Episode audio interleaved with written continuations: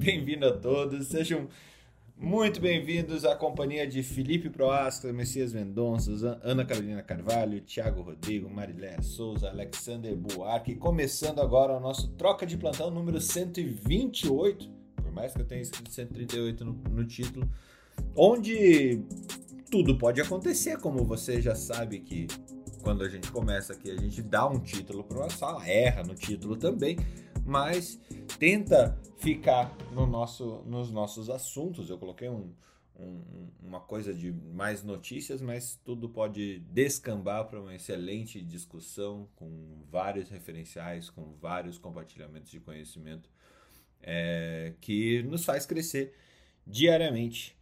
Então, é uma das coisas, algumas das situações, espero não estar roubando caderninho de ninguém nessa situação. É, eu vou deixar para a Olimpíada de Tóquio, porque eu vi que alguém ficou acordado a madrugada inteira assistindo para o Messias.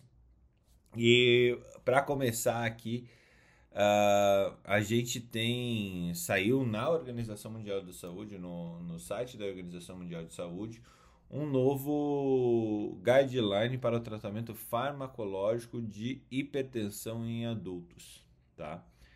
É, de novo, como todo todo uh, ah, PDF, todo livro do, do, do, que sai via OMS é sempre uma, uma para mim é sempre um, um, show de organização, né?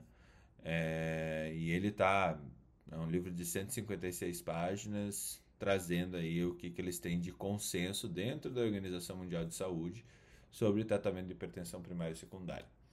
Então fica a dica para vocês. Coloquei o link lá no nosso grupo de Telegram. Se você que está ouvindo agora, a gente não está no nosso grupo de Telegram, manda aí uma, uma mensagem para a gente te passar o link e deixa eu passar já para a próxima notícia, que a ideia é a Delta. a Delta tá trazendo, tá deixando todo mundo de cabelo em pé a proteção de vacina nos Estados Unidos antes da Delta era esperada de ser de 93%, ela já está em 77% e baixando. É, e agora, ontem vocês viram também aqui por causa disso, mas não é exatamente por causa disso, é pelo que o Felipe já tinha avançado, já tinha falado. É, o vírus de coroa normalmente precisa de três doses de vacina para você se tornar imune é, por um longo prazo, se não para a vida inteira. É, agora, a Delta nos Estados Unidos está trazendo também essa, entre aspas, motivação para a terceira dose.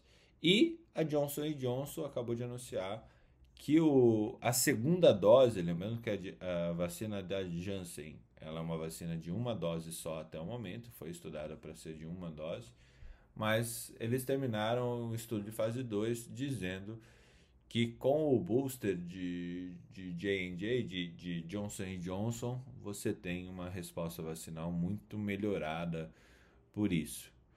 É, passando a bola aqui, Felipe, como que é essa vacina da Johnson Johnson, por que, que ela, ou Felipe ou Ana, é, por que, que ela, ela é em uma só dose? Qual que é a tecnologia dela que permite isso? E agora com a segunda dose, o que, que é esperado? É isso mesmo? É porque a, quando foi feita as titulações das doses, é, você, não, você não sabia exatamente qual era a dose suficiente para gerar imunidade. A AstraZeneca chegou a desenvolver estudos com a metade da dose para tentar induzir imunidade para vírus selvagem, metade da dose foi suficiente para gerar imunidade. Mas quando veio as variantes, ficou esse questionamento se era suficiente ou não. O, o da Janssen, ela tem uma estabilidade melhor com, com, com o indutor viral do adenovírus e conseguiu gerar uma resposta de imunogenicidade por um tempo mais prolongado, o que deu a, a num primeiro momento a impressão que dá é uma dose suficiente para ter o mesmo impacto que as duas doses da, da AstraZeneca. Porque aí eu estou falando de vírus da mesma tecnologia, né? Que tem indutor viral, que é Sputnik, AstraZeneca e Janssen Janssen. Com as variantes e com a chegada da necessidade de uma terceira dose, gerou agora uma dúvida. Será que essa dose imunogênica única é suficiente para você adquirir uma imunidade permanente? E provavelmente não, porque você tem que ter dois picos de imunidade para gerar o CD8 eterno. Né? E como você só teve um pico, apesar de ser um pico mais longo e duradouro da Janssen, a segunda dose pode virar a, a chamada terceira dose das outras vacinas, né? seja AstraZeneca, Pfizer e tal. Mas isso é muito mais pela quantificação viral, quantificação, desculpa, antígena, antigênica, e a forma como o indutor viral é capaz de desenvolver essa imunidade. Então lá o adenovírus é, pega essa informação, é como se fossem marcas de maconha diferentes, né? E a maconha da Janssen é uma maconha mais, mais pura. E aí quando o cara fuma ela, dura mais tempo. Felipe, é, nessa linha de que você colocou aí de dar mais um outro estímulo de imunidade, então também entra a questão do, das pessoas que tiveram Covid, como tivesse também um estímulo inicial. A Alemanha faz, faz sentido isso? Não sei. A Alemanha faz isso, mas é o que, é que acontece? Quando você tem um estímulo pela doença, é, isso tem muito sentido, porque isso pode acontecer sim, tá? Mas, por exemplo, quando você tem o estímulo pela doença, você gerou imunidade para a doença como um todo. O estímulo vacinal tende a ter um pico maior e mais potente, né? porque você está estimulando com antígenos específicos e a imunidade não está tendo que enfrentar a doença, ela só está desenvolvendo imunidade. Teoricamente, teoricamente, a vacina poderia induzir mais imunidade do que necessariamente a doença, mas isso é teórico. Isso você teria que fazer uma investigação antigênica, teria que fazer uma quantificação de carga viral, uma quantificação de linfócito TCD8 específico e de GG é, e de GG no, por um período de tempo para poder definir com certeza se a resposta da doença é tão boa quanto a resposta vacinal. Então, é, é, não tem como lhe dar essa resposta não sendo uma base de achismo mesmo. Não, Mas, eu tô falando mais naquele sentido de quando você tomar uma segunda dose em quem já teve, entendi, entendi. você é como se estivesse tomando a terceira dose já, digamos, entendeu? Teoricamente, sim. Teoricamente, isso é possível, sim. É, mas para poder gerar um estudo que dê dados suficientes para dizer que isso é real, é, é um estudo longo e é um estudo chato. Com certeza. muitas nuances, né? Mas é um estudo interessante. Era bom para fazer num lugar que tem muita gente vacinada um lugar, e no mesmo lugar muita gente que não é vacinada. Os Estados Unidos, por exemplo. Se você pegasse uma população do Alabama e de Nova York e comparasse, era um, era um excelente marcador. Muito bom, muito bom. É, lá nos Estados Unidos foram 14 milhões de doses de J&J. Você gostou da ideia do, do, da maconha diferenciado. É, eu achei a ilustração da, da, da, usando a maconha como, como modelo eu, bastante interessante. Todo mundo, todo mundo entende quando fala, usa maconha. Ah, mas quando sabe quando a maconha é de boa qualidade? Sei. Ah, tá, entendi. Sei, né? Como é que, como é, que é uma maconha de boa qualidade, Felipe? Ah, chefe. vamos seguir o, o Bill Clinton. Pra Ô Bill Clinton, vamos, vamos, vamos seguir. Temos notícias aí ou não? Olha, a, ontem as notícias. Você tem visto que nos últimos dois dias o mercado tem respondido, né? Parece que está chegando a paz entre os três poderes. O, o Pacheco segurou o impeachment do Moraes. Houve a, algum. O Aras foi reconduzido para PGR Parece que em Brasília o Barroso não vai ganhar um pedido de impeachment. Parece que Brasília está tá entrando no. Como é que, não posso nem dizer no eixo, porque Brasília parece. Parece que essa Brasília já saiu do eixo há muito tempo. Né? Não, não. Brasília, Brasília, Brasília, está se, Brasília está se brasiliando. É, assim. É, é difícil, porque é, você arrumar um cara que conserta uma Brasília 65 é, é complicado, né? Não é à toa que o negócio já desandou faz tempo. Esse eixo aí tem que trocar. E não adianta, não vai achar um Corcel 2, né? Que, é, que, é, que o chassi é o mesmo. Vai ter que ter pode aproveitar as variantes, né? Pode aproveitar a variante para ver se troca o eixo de um para o outro. Bem, a, isso é o, o, mercado que tinha chegado numa, numa mínima de 116, 117, que era do início do ano, vem recuperando, já passou dos 120 mil. O mercado de cripto deu uma aquecida com essa questão da, da Doge e do Ethereum e da Amazon. Saiu dos 200, chegou a 270 durante o final de semana, estava 260 hoje de manhã, se não me engano. O, os mercados estão estabilizando. Agora, o que chama atenção é o mercado americano. O mercado americano bateu a quinquagésima vez o recorde de máxima histórica. E eu já comentei isso aqui antes. Isso aconteceu no pós-pandemia de, da gripe espanhola. recordes sucessivos do, da S&P pós-pandemia. É, o problema é que tem o crash de 29, né? É, oito anos depois, tudo culminou com um crash de 29, né? Mas assim, história, como o pessoal já conhece de história, espero, não, as pessoas esquecem. não deva repetir as mesmas besteiras daquela época. Né? Acredito. É. é. Eu tenho uma notícia aqui, não sei se vocês viram. É, o Olavo de Carvalho, de Carvalho tinha vindo dos Estados Unidos para internar no INCOR e tratar a insuficiência cardíaca dele e insuficiência renal. Hoje está na. Acho que está no UOL a filha dele disse que ele já está, já, já, já morreu.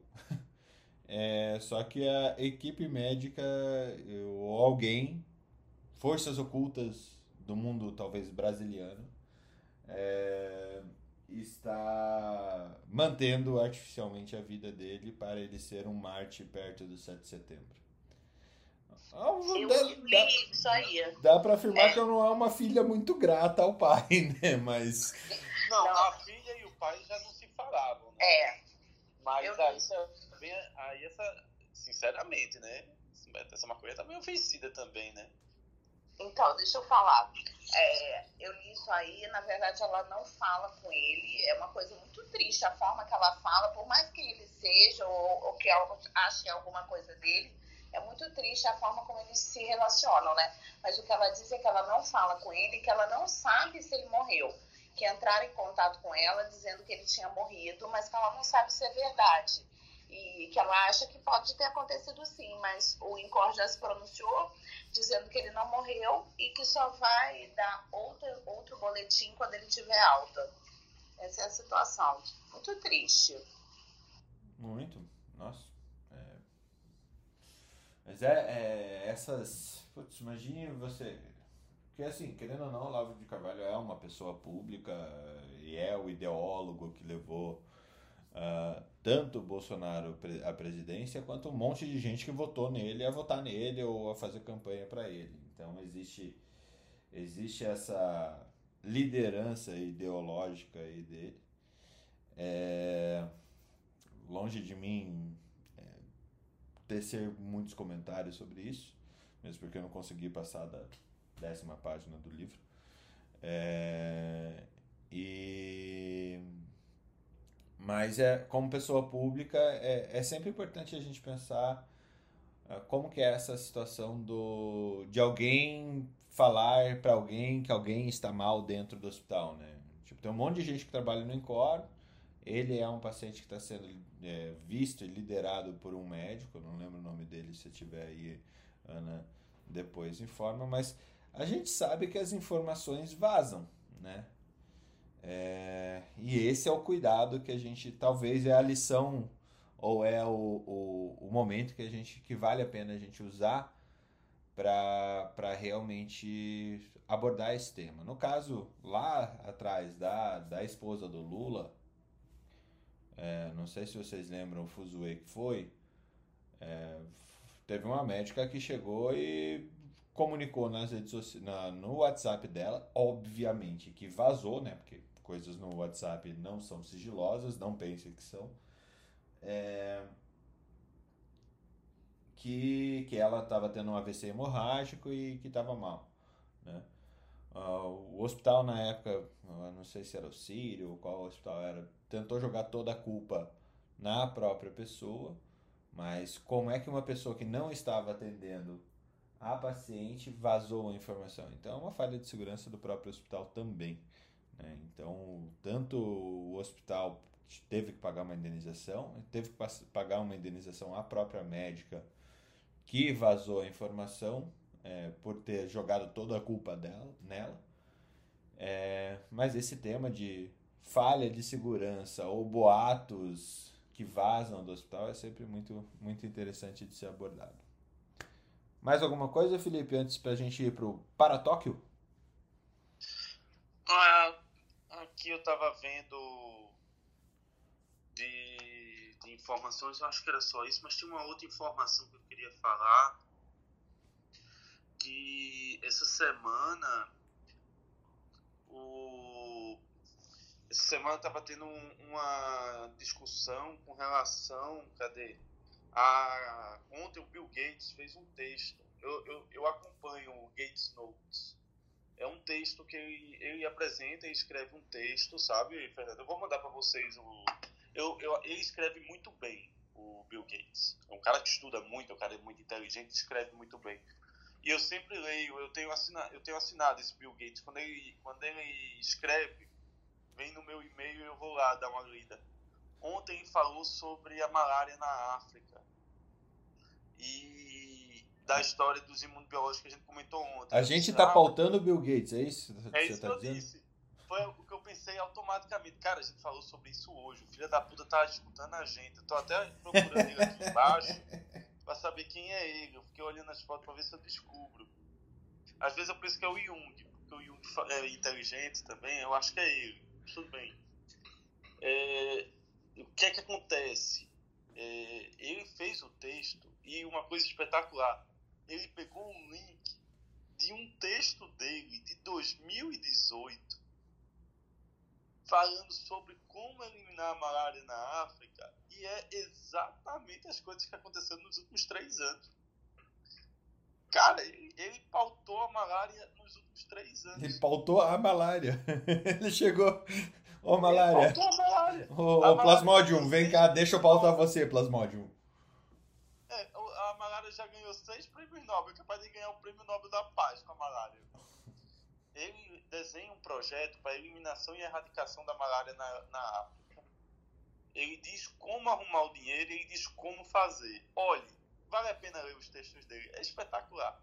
Eu ainda não li o, o, o livro dele, o último, How to Avoid Climate Change, eu vou ler quando terminar o Noah Gordon agora. Quando terminar a trilogia do Noah Gordon, eu vou ler o, o livro dele, do How to Avoid. Terminou o Xamã já ou não? Tô terminando, o Xamã tô terminando, deu uma acelerada agora nele. É que eu tento ler, estudar, fazer minhas coisas, tá, tá, tá divertido. E o, o, mas essa, essa, eu acho que essa semana eu termino o Xamã para começar a decisão da doutora Cole. E aí eu vou ler o Bill Gates. Já está decidido na minha vida que o próximo, o próximo álbum é o Bill Gates. E outra coisa que ele, no How to Avoid, ele fala das, das carnes feitas em laboratório, proteína feita em laboratório, como a salvação da humanidade para você eliminar, a, diminuir as mudanças climáticas, né? Ontem o Japão fez uma carne impressa em 3D. Eles usaram uma impressora 3D para fazer uma carne artificial. E eu fiquei sabendo que as principais redes frigoríficas daqui do Brasil, eles têm laboratórios para fazer também proteína em 3D e que está bem desenvolvido. Eu conversei com um dos engenheiros do, do, do negócio aqui que faz e ele me contando como é que está o desenvolvimento. Fiquei muito feliz com o grau de avanço que tem sido essa questão da proteína 3D, de impressora 3D e de laboratório. E de acordo com Bill Gates, esse é o futuro da humanidade. É, o, o, pra quem não assistiu. Vai vir um Windows, né? Já imaginou? Você vai imprimir a impressora 3D. Não, o problema é se a carne ficar azul, né? Não, e Ctrl Alt Del, né? Eita, não ficou boa essa proteína. Ctrl Alt Del. Diarreia daí. Eu como uma maçã que melhora.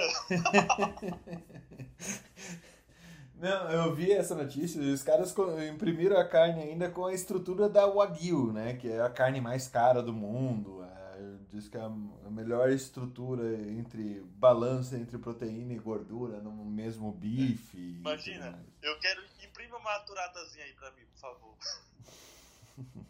Mas é, eu, eu, gente, mais uma, uma coisa, assistam o tal do Years and Years, que a Úrsula um tempo atrás recomendou é, e eu não sei se a Ana Panigassi tinha falado também, baita, baita, baita é, seriado é, que aponta ali quando o, o, o não sei se é a BBC que fez, mas hoje está na HBO. É, quando o Boris Johnson estava para ser eleito, foi eleito, é, eles estruturaram essa visão sobre o como seria o futuro com, com alguém da direita à frente, né, lá na Inglaterra. E teve o Brexit e tal. Eles só ali eles não preveram, não conseguiram prever a, a pandemia que a gente teve agora em 2020. Mas é muito legal de ver as, as sucessivas coisas que, que a gente que você traz do Bill Gates, a gente falando de sobre aquecimento global, tempestades no mundo, doenças e tudo mais, como eles retrataram isso nessa série que vai de 2020 a, a 2040, se eu não me engano. Eles tentam, tentam traçar é, 20 anos para frente, e cada episódio é praticamente um ano novo. Ou é 10 anos. Eles vão até 2030, se eu não me engano. Cara, é muito legal. É muito legal. Você tem problema com números, né? Péssimo, sou Olha, péssimo. Se são um ano, se são 10, se é 128, se é 138. Eu, eu sou disléxico para números se é sextou, se é sentou. Vai, eu, não, não, assim, com certeza, se tivesse uma competição de para é, ditado uma, para números, eu, para eu, eu, na Paralimpíada. Exato. Messias, segue é, aí. Você que já não, já não dormia, agora que você está sem dormir mesmo de novo, agora voltou às Olimpíadas, recuperado do sono para poder assistir tudo? Tô, é isso aí, Fernando, só para só pra dizer, né? Na Paralimpíada podia ter um soletrando para disléxicos. Né? Eu acho que não dá, Felipe. Vai lá, Messias. Beleza? Beleza. Cara, sim começou, as Paralimpíadas começaram, né, cara? Assim, eu acho elas mais fenomenais do que as Olimpíadas em termos de superação. É fantástico, é fantástico, cara. Assim, são é, existem as classificações de categoria, mas mesmo assim entre as categorias existem diferenças significativas e aí você vê o esforço de cada um para manter a paridade. É fantástico, cara. A gente teve aí um, um início de natação já com bastantes medalhas, né, cara? A gente teve o, o Gabriel Bandeira, que estreou na Olimpíada, já estreou com ouro no 400, no, no, no, no 100 borboleta, né? Aí a gente tem o, o, o Gabriel Araújo, que é o Gabrielzinho, que no Costa já também já pegou prata. E o nosso grandíssimo Daniel Dias, que já começou com duas de bronze. Acho que ele tem no total, se eu não me engano, são 27 medalhas paralímpicas. Daniel Dias. E o bebê que faltava de ouro para ele, eu até fiquei na torcida, que é o Felipe Rodrigues, né, o bebê. E na verdade deu bronze, não conseguiu ouro. E mais a, a brasileira nossa não classificou, ela ficou em oitavo e a gente tem o Israel Pereira Strock, que é um tenista de mesa, né? Ele ganhou do japonês de virada, foi sensacional a, a, a competição. Uma pena que o Sport TV não mostrou ela inteira, mas assim, foi de virada, foi muito massa. O, o, os times que, que a Sport TV mostrou assim, foi sensacional a virada que ele fez, cara. E por enquanto é isso. Do Brasil, por enquanto é isso. Que saiu até agora essa madrugada, que foi essa madrugada aí. Muito bom, muito bom. É... Começamos bem, começamos bem. Começamos bem. Cara, é O impressionante. Brasil é uma potência paraolímpica, né? O Brasil é uma potência paraolímpica, historicamente sempre se dá, tem melhores resultados na Paralimpíada, né? O que é surpreendente, porque nós sabemos como é a questão de acessibilidade aqui no país, né? Imagina a gente dando um suporte de acessibilidade, né? O resultado que poderia ser muito melhor. É verdade, cara. É verdade.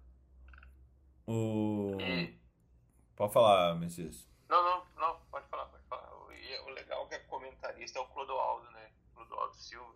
Que era outro monstro da natação. E é um é o monstro. E é assim, cara, você vê a empolgação dele como, como comentarista. Seria até mais interessante se ele fosse o, o, o narrador. Que assim, ele chora junto, comemora junto. É, é sensacional ele narrando, E, cara. e o Clodoaldo sofreu uma injustiça muito grande em uma das Paralimpíadas, porque ele era tão bom que a turma mudou ele de categoria. Foi. Porque ele era.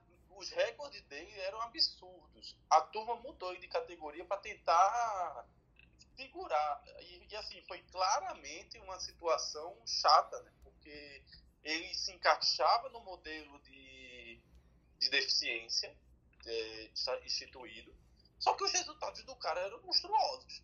Então, eles deliberadamente, em uma das Olimpíadas, eu não me lembro qual, colocaram ele numa categoria mais difícil, que os caras tinham uma condição física melhor do que a dele, e mesmo assim ele fez estrago lá, né? Fez.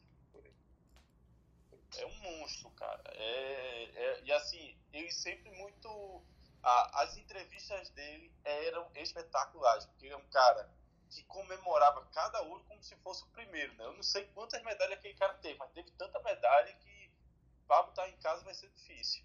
Cara, assim, é, particularmente, eu sou um cara apaixonado por esporte, né, cara? Já fui para dois, dois brasileiros de basquete, é, eu gostava muito de esporte, assim. Então, assim, para mim, Olimpíadas e Paralimpíadas têm o mesmo, o mesmo nível de prazer, porque é competição, o povo se mata para estar ali, para ganhar. Então, eu, eu acho sensacional, cara. Eu, eu sou um cara apaixonado por esporte, vou sempre ser apaixonado. E por isso que eu, eu não acho que, seja perder madrugadas de sono, eu acho que é ganhar madrugadas acordadas assistindo esse pessoal competir, tanto na Olimpíada quanto nas paras. Nas paras. Eu sou, eu sou apaixonado por esporte, assim, então sou suspeito de falar qualquer coisa, comentar qualquer coisa. Muito bom. A Messias, gente pode convencer o Fernando a, nas próximas Olimpíadas, ele fazer a reunião em Paris. eu gosto, eu gosto da ideia. Troca de plantão número 400 e. e... Vai ser mais. Não, A vai ser tá- 800. Se, se você for pulando, se você for pulando de 10 em 10, a gente Vai ser o- troca de plantão número 800 Olímpicos e para, Paralímpicos em Paris. Veja só que beleza. A gente vai ter um, da- um escritório daquele de vidro ali na, no, na Champs-Élysées, né? Com o fundo com o símbolo da Academia Médica, comentando assim sobre o. O, o Clubhouse já vai ter projeção virtual de tela, né? Sabe o que, que é, Felipe? A gente talvez nem esteja trans- é, transmitindo, mas é, provavelmente os atletas que vão estar lá vão estar usando algum de- tipo de tecnologia que a gente em conjunto produziu ou ajudou a produzir para eles tiverem, para eles terem é, melhor desempenho fisiológico em- no esporte. Aí sim, meu amigo, não quer, eu, eu não quero, eu não quero relatar o que as pessoas estão fazendo, eu quero fazer parte. Paris é sensacional, né, velho? É, olha, Paris é, é legal. Não é minha cidade favorita na Europa, mas dá pra sobreviver, né? É, Dá pra é da, sofrer. a Marina, em Paris. a Marina, a Marina pirou em Paris, cara. Eu nunca fui pra Europa. Nunca fui pra Europa. Pô, Pra não, tô, tô, terra, chefe. tô, morrendo, tô morrendo de inveja. Eu levei a Marina pra jantar na Torre Eiffel no aniversário dela. Olha só. Não, eu fico, eu fico apenas, eu fico apenas com meu passaporte italiano sem falar uma palavra, tirando cazzo. É, e mas ainda um- em breve estarei lá. É, eu, eu, eu, eu e Zara faz aniversário no mesmo dia, né? E aí, no, no aniversário da gente, a gente, a gente foi pra Veneza. E? Só vai ficar. Quer ver? Oi, Letícia, tudo bem? Lembra de Veneza? Ai, ai. É, Gente, coisinhas interessantes. Messias, estou passando para você ali é, no nosso chat também uh, um, um, texto que saiu ontem ou antes de ontem na Academia Médica. Oito livros sobre radiologia e diagnóstico por imagem em pediatria. Queria que você desse uma olhada sobre essa seleção que a gente fez, dá seu pitaco lá, entra lá na Academia Médica e vê é, se está faltando alguma coisa. Acho que eu vou começar a, a, na livraria médica, que é uma sessão que a gente tem, a gente vai começar a pegar as principais indicações de vocês para que para que a gente consiga trazer é, essa cura, curadoria sobre o, os livros que vocês estão lendo ou que vocês leram, que vocês se prepararam e utilizaram para a preparação de vocês. Né? Quase esqueci de falar, Fernando, é, sobre esse projeto que, que você tem de dessa ampliação da academia médica. Eu conversei com o meu chefe antes de ontem. Ele falou que a estrutura dele está à disposição de você e de, da academia médica.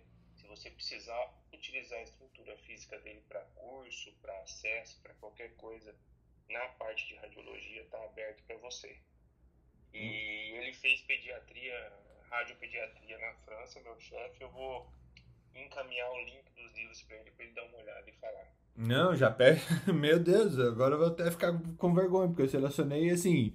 Eu te confesso que é uma seleção olhando a biblioteca, mas o, agora o cara que fez rádio, rádio pediatria na França, a gente precisa ouvir muito esse cara, dar voz para esse cara justamente para que ele ajude mais gente. E, cara, eu me arrepiei aqui com você falando isso. É sério, a gente tá fazendo um projeto de dominação mundial, viu, Messias? É... Eu tava numa ligação, mas eu ia fazer um comentário, assim. É, qual é a primeira referência bibliográfica de anatomia infantil? De anatomia infantil. Cara, eu não lembro. Nether? Que eu lembro. Ah, o. Não. Moore.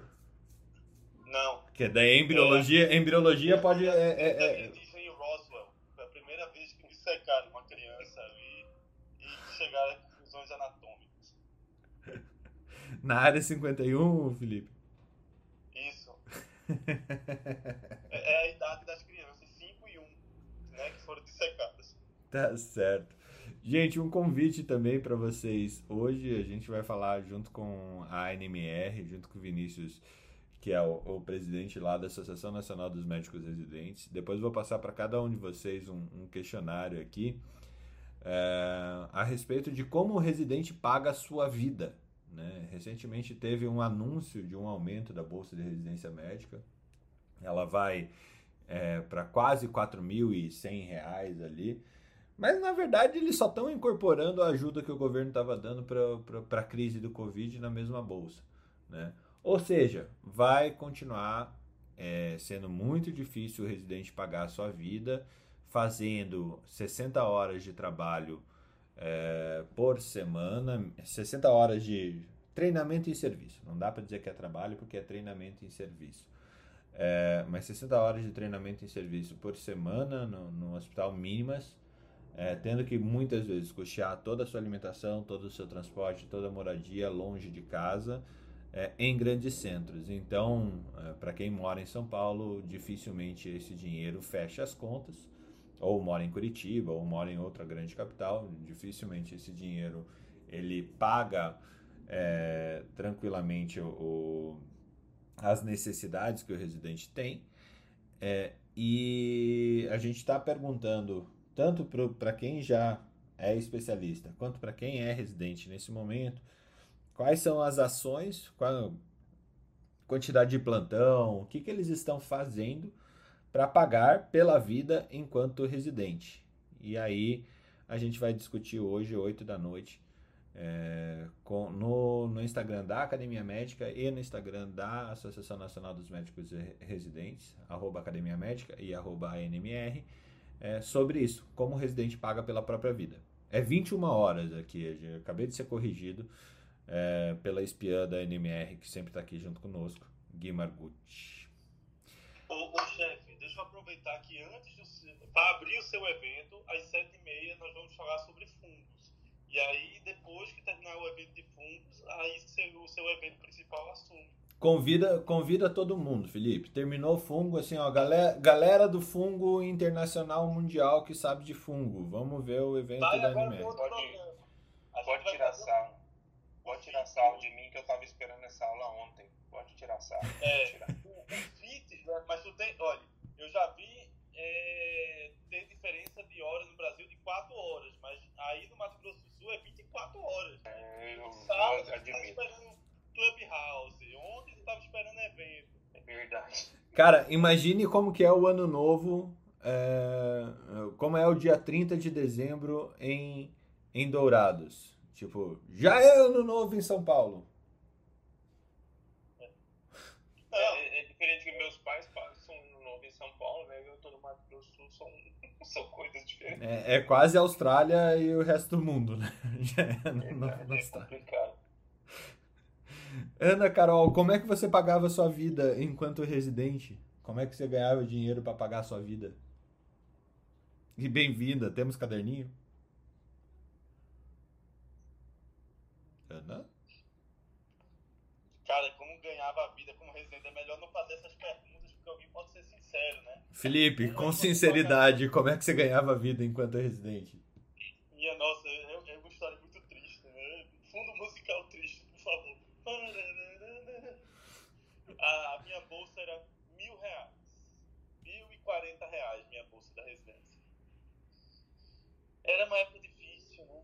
A gente tinha que comer a comida da faculdade, a comida mexia. É, Comida não tinha mexida. condições. Bala soft era uma.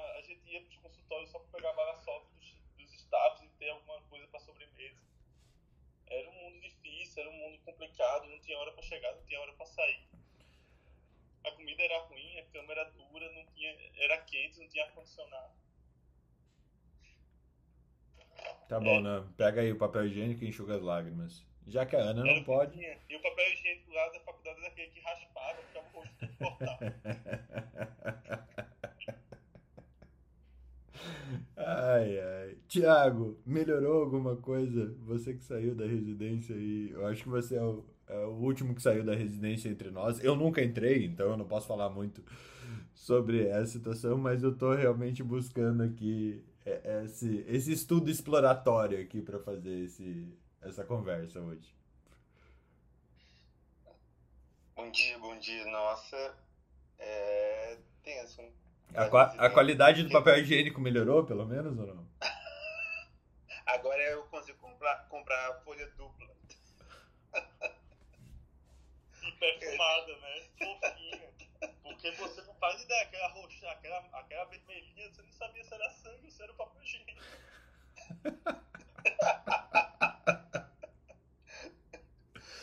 Mas melhora bem. Quando a gente sai, assim, é um período maravilhoso, né?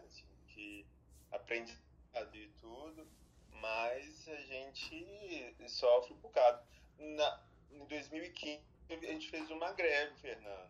Não sei se você lembra, teve uma greve que a gente fez por melhores condições de é, melhorar a bolsa, no tanto na época tinha aumentado não, acho que 300 reais, acho que foi 300 reais, uma coisa assim, e é, a, melhores condições. Então chegou ter uma greve, porém assim, foi algo bem tenso, porque muitos colegas foram ameaçados.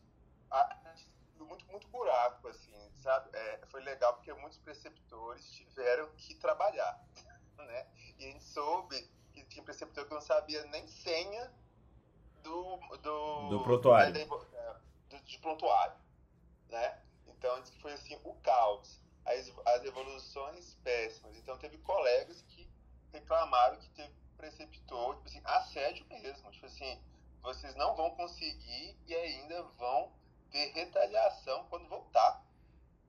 Então, assim, é, chegou a ser um absurdo. Então, muitos colegas ah, acabaram, acabam enfraquecendo a greve devido a isso, a, de, de alguns que foram assediados e, e, ficaram com medo de não conseguir nada e, é, e depois terem alguma retaliação, sabe?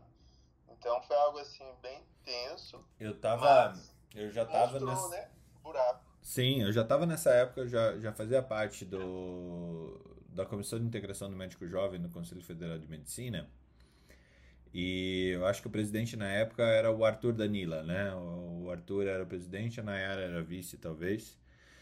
E, e realmente o, o, assédio moral que rolou nessa época foi muito, muito, muito grande. Eu acho que, se eu não me engano, tinham 10 medidas para a melhoria da qualidade do, da residência médica. É, das condições, não era nem de qualidade, a condição de aprendizado mesmo. E assim, eu acho que as respostas imediatas foram bastante boas, né, na, naquele momento, o que mostra que quando gente reunida brigando por coisas que valem a pena ser é, travando batalhas que valem a pena ser travadas, o resultado é vem, vem e e naquela época, assim, realmente, é, alguns de vocês talvez fossem preceptor, mas residente não ia porque, teoricamente, o hospital ele tem que funcionar sem o residente mesmo. Ele tem que ter a capacidade de funcionar sem o residente, é, porque ele está ali para aprender e o preceptor tem que. E não só tocar serviço. Pelo menos no papel tá dessa forma.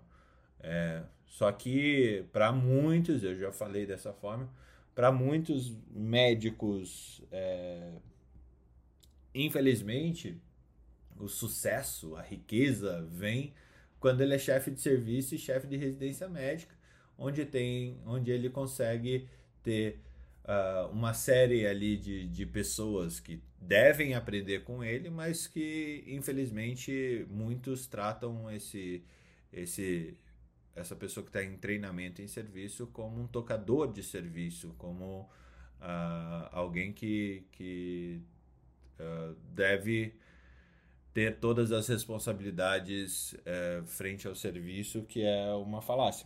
Né? Então, nesse momento, a gente viu é, isso acontecer.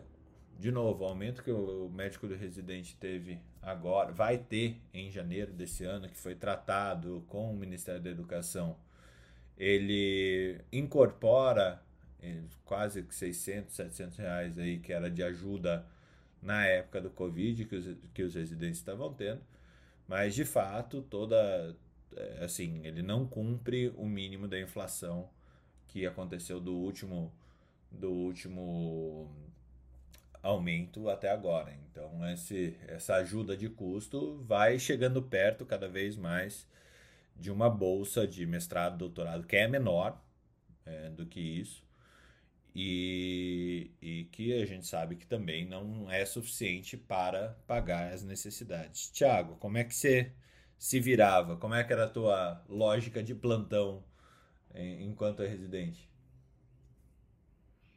Eu não cheguei, eu só dava os plantões da residência, não cheguei a fazer, com os colegas dava plantão clínica né? Alguns davam plantão de clínica, tinha até gente que trabalhava no SAMU para poder complementar.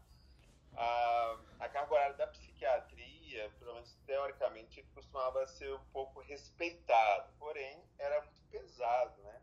Era bem intenso, principalmente porque, pelo menos eu, meu aprendizado não se resume somente na prática, eu tenho que sentar e estudar, né, sozinho.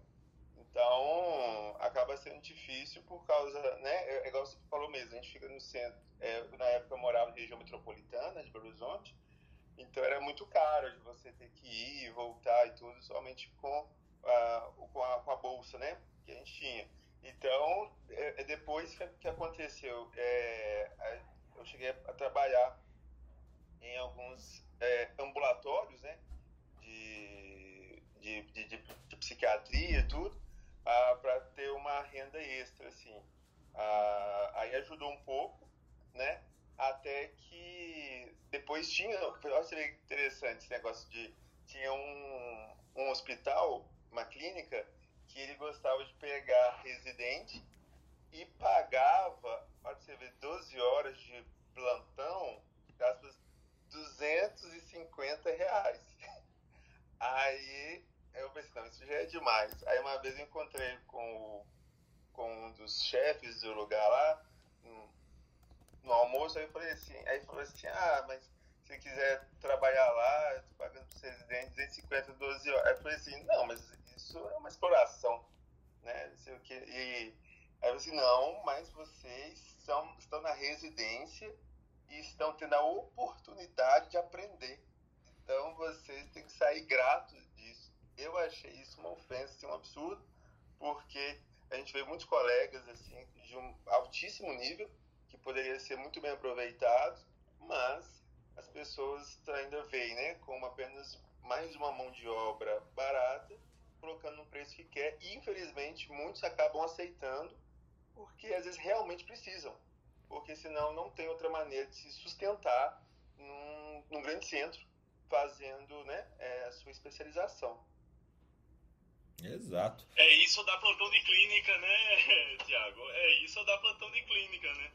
Não, mas é, é a plantão eu... de clínica que eu saio correndo. Se eu não, não plantão de clínica. E, e... Tá. Você falou uma coisa interessante que a gente já discutiu isso sobre médicos é, profissionais que pagavam muito pouco pro cara que trabalhava com ele, ou nem pagava. A gente já discutiu isso em um outro troca de plantão, né? Pegava o uhum. residente só pra estar tá ali. Ah, é um prazer para você estar aqui, então você não vai receber por isso. Sinta-se honrado. É um privilégio Agora, você uma... acompanhar o meu serviço. Agora, uma provocação, é, viu, Fernando? É, sabe, é, é, uma, é uma condição muito ruim, né? A, a, primeira é que a gente não pode colocar isso no passado, né? Porque isso acontece hoje em dia, né? Continua acontecendo. É, e em muitos casos, às vezes os residentes não têm coragem, porque existe uma relação de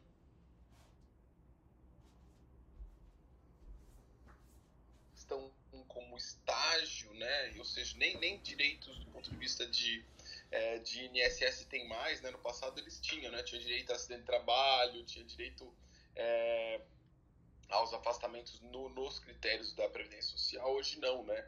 Hoje entende só como trabalho e é, é como, como estágio, né? Ou seja, não tem essa mais essa condição. Então fica bem complicado. Eles ficam num, num jogo de cintura ruim, né? E aí a gente tem duas, dois lugares no, plano, no Brasil em que assédio moral e outras coisas é, são subjugados, né? Um, é, um é no, no, na área política, né? Que, que tudo pode, tudo acontece, né? E, e, o outro é na questão dos estágios mesmo, das residências médicas, a gente vê, não é à toa que a taxa de suicídio só aumenta, né? É, o salário da universidade é R$ 5.500 bruto. Se tirar os impostos, vai dar menos que a bolsa da residência nova, que é R$ mil reais.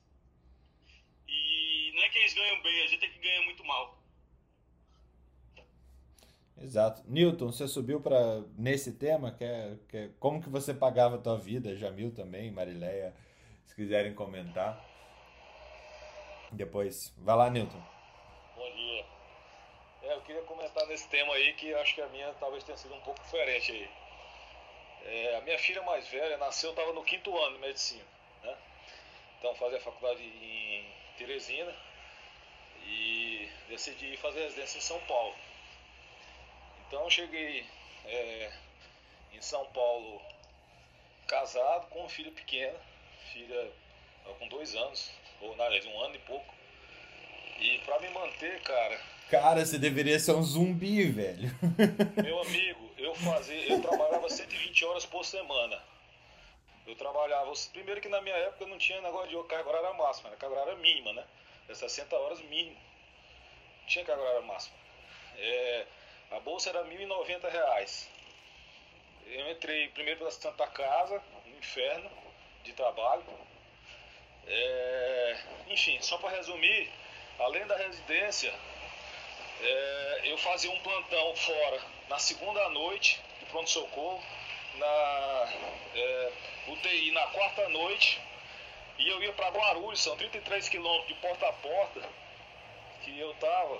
Eu fazia 36 horas, eu chegava lá, eu saía de São Paulo sexta-feira, 17 horas, chegava lá 19, toda sexta-feira, e fazia 36 horas de plantão. Então fazia sexta noite, mais sábado é, 24. Toda semana, mentira isso.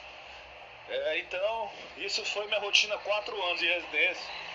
É, e teve algumas coisas no meio do período. É, peguei um, é, um, um é, consultório de cardiologia em uma cidade periférica São Paulo, agora nem me lembro mais, era. Puta, não me lembro. Eu sei que eu saía voado, cara, passava o sinal vermelho pra tentar chegar no horário. Eu saía tipo é, 4 e meia para chegar às 5 horas, 5 e meia lá. É, fazer esse ambulatório, voava pro plantão. E, enfim, minha vida de residente, meu amigo. E depois eu virei preceptor lá da residência lá do servidor estadual, né? E depois lá da Escola Paulista. Mas só para dizer que o negócio não foi fácil, não. Pra estar aqui, o pessoal. É, é, é, aquela coisa, né? O pessoal não vê aí os corres por trás da cena, né? É aí. A, a, tua filha, no fim da residência, deveria chorar quando chegava um cara estranho em casa ou ela perguntava: Mamãe, quem que é esse cara aí? Fernando, eu chegava domingo, ia pro Parque Ibirapuera, juro por Deus, eu deitava no banco e minha mulher saía com ela para passear no parque eu ficava dormindo em cima do banco do parque. Mal, maltrapilho, né? Dava para colocar uma garrafinha de, de caninha do lado porque tava, tava quase, né? Saúde bem parecida. Acabado, acabado total, cara. Caramba. E aí, Fernando? Fala, Jamil. Como é que tá essa vida em terras baianas aí? Não quero ir embora daqui mais não, viu? Marileia, fantástica, pessoal. Vocês não têm ideia pessoa iluminada, do bem, impressionante. Vocês estão de parabéns aí, Marília. Não sei nem se ela está ouvindo, porque ela faz 50 coisas ao mesmo Incrível. tempo, viu?